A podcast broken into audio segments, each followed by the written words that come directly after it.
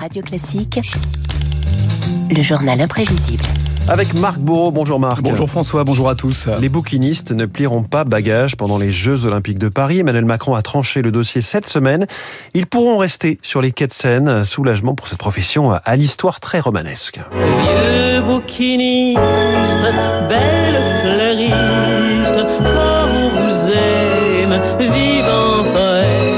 Voilà, c'est un peu le message du président de la République, si vous voulez, François. Un peu comme cette chanson de Juliette Gréco, cette carte postale de Paris. C'est quelques 900 grandes boîtes vers wagons, comme les colonnes Maurice, les fontaines Wallace, Notre-Dame en arrière-plan, des étalages de livres à n'en plus finir et quelques figures de proue. Le bouquiniste est un lien entre le passé et le présent. Comme un certain Louis Lanoiselet, le doyen des bouquinistes, 85 ans. Bouquiniste, c'est d'abord aimer les livres, ce que j'ai fait. J'étais amateur avant d'être bouquiniste. Je suis comme l'ivrogne qui devient marchand de vin. Et puis on aime la clientèle. Un collectionneur vous apprend toujours quelque chose.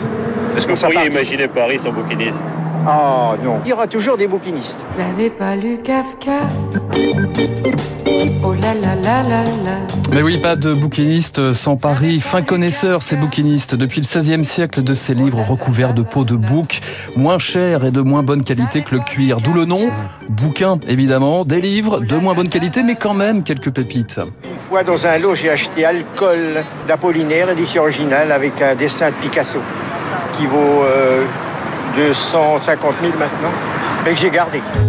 Oui, évidemment quand même. hein. Les bouquinistes, grands collectionneurs, incollables, et pas forcément indulgents avec la nouveauté.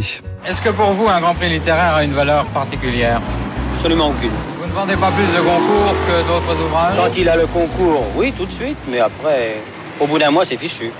L'année d'après Et un an d'après, on l'a complètement oublié. Est-ce qu'il vous arrive de garder dans vos livres certains ouvrages dont vous pensez qu'ils vont avoir un prix? Oui, mais je me trompe presque toujours. Rive gauche à Paris.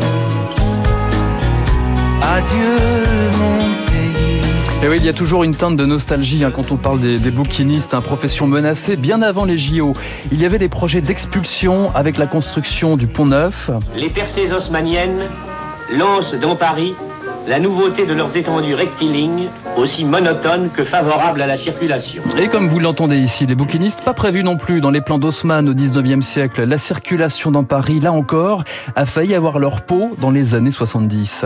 La construction de la voie express rive gauche risque d'être pour eux un arrêt de mort. Nous sommes d'autant plus inquiets que nous n'avons aucun droit sur notre emplacement, que l'administration peut nous faire euh, partir dans les 48 heures et que nous ne savons pas encore si nous serons remis et où. Je veux dédier ce poème à toutes les femmes qu'on aime pendant quelques instants secrets.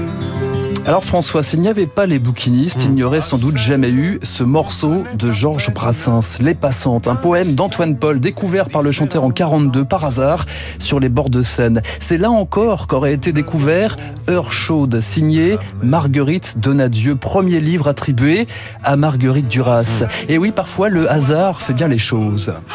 Le terrain me paraît excellent. Je propose une course de vitesse. Au premier qui arrive au bout de la passerelle. Vous avez peut-être reconnu un extrait de Jules et Jim de François Truffaut. Voilà une autre œuvre qui n'aurait jamais vu le jour si le réalisateur n'avait pas trouvé par hasard ce roman autobiographique d'Henri-Pierre Rocher. Ce livre est passé inaperçu quand il est sorti. Et je l'ai découvert simplement parmi des livres d'occasion. Vous savez comment on fait On garde les livres comme ça. J'ai eu le coup de foot pour le titre, Jules et Jim, parce que J, J, je sais pas, j'ai trouvé que c'était musical, c'était très joli. J'ai eu une correspondance avec l'auteur, je l'ai rencontré. Et il était très très heureux à l'idée qu'on pouvait faire un film avec son livre. Le livre est très génial pour moi, enfin purement génial. On s'est connu, on s'est reconnu, on s'est perdu de vue, on s'est perdu de vue, on s'est retrouvé, on s'est réchauffé, puis on s'est séparés. Incroyable hein, cette histoire de François Truffaut. hein. mais les bouquinistes, ce sont aussi des rencontres, hein, bien sûr. Oh, les chanceux qui ont croisé Jim Morrison lorsqu'il traînait à Paris. Des stars du rock, mais aussi des hommes politiques. François Mitterrand aimait les livres. Il n'avait que quelques pas à faire pour visiter les bouquinistes. Oui, François Mitterrand, fidèle client à quelques pas de sa rue de Bièvre. On le voyait souvent, il promenait ses chiens ou alors il était avec son fidèle Atali sur la berge en train de prendre des discussions comme ça. Euh, Ouais, il m'a acheté un bouquin. Sur Louise Michel. Il s'est arrêté un jour et il, il m'a acheté euh, une plaquette sur le mariage de Léon Blum. Il est semblé intéressé par une jolie reliure que j'avais sur Madame Bovary. C'était un visage familier. Hein. Dans son personnage, j'aimais ce sourire un peu narquois qu'il avait au coin des lèvres qui le rendait sympathique. Eh ben, eh ben le voilà. Le voilà. Vous voyez, il est parti.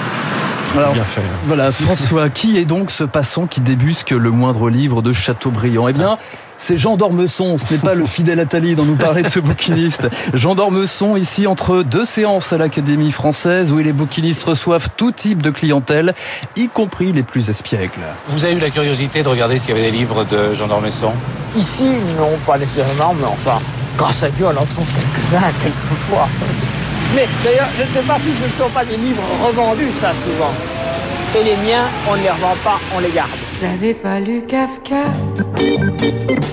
Oh là là là là là. Vous avez pas lu Kafka? Oh là là là là là. Vous avez pas lu Kafka? Oh là là là Suzanne Gabriello, donc, Ouais, qui chante cette chanson. J'étais en train de chercher, je, je l'avais pas là. Ouais. Mais merci parce que ça donne envie de, de l'ajouter à sa playlist et de l'écouter voilà. ce week-end. Et de swinguer un peu. Incroyable et pff, cette voix de Jean d'Ormesson, c'est incroyable. Là aussi, j'ai envie de me lancer dans une imitation, mais vraiment, je pense que c'est une très mauvaise idée. Donc, on va s'arrêter là. Merci beaucoup, mon cher Marc Bourreau. Le journal imprévisible à retrouver euh, évidemment en podcast sur toutes vos applis, entre autres chansons de Suzanne Gabriello. Et c'est exactement. Merci beaucoup.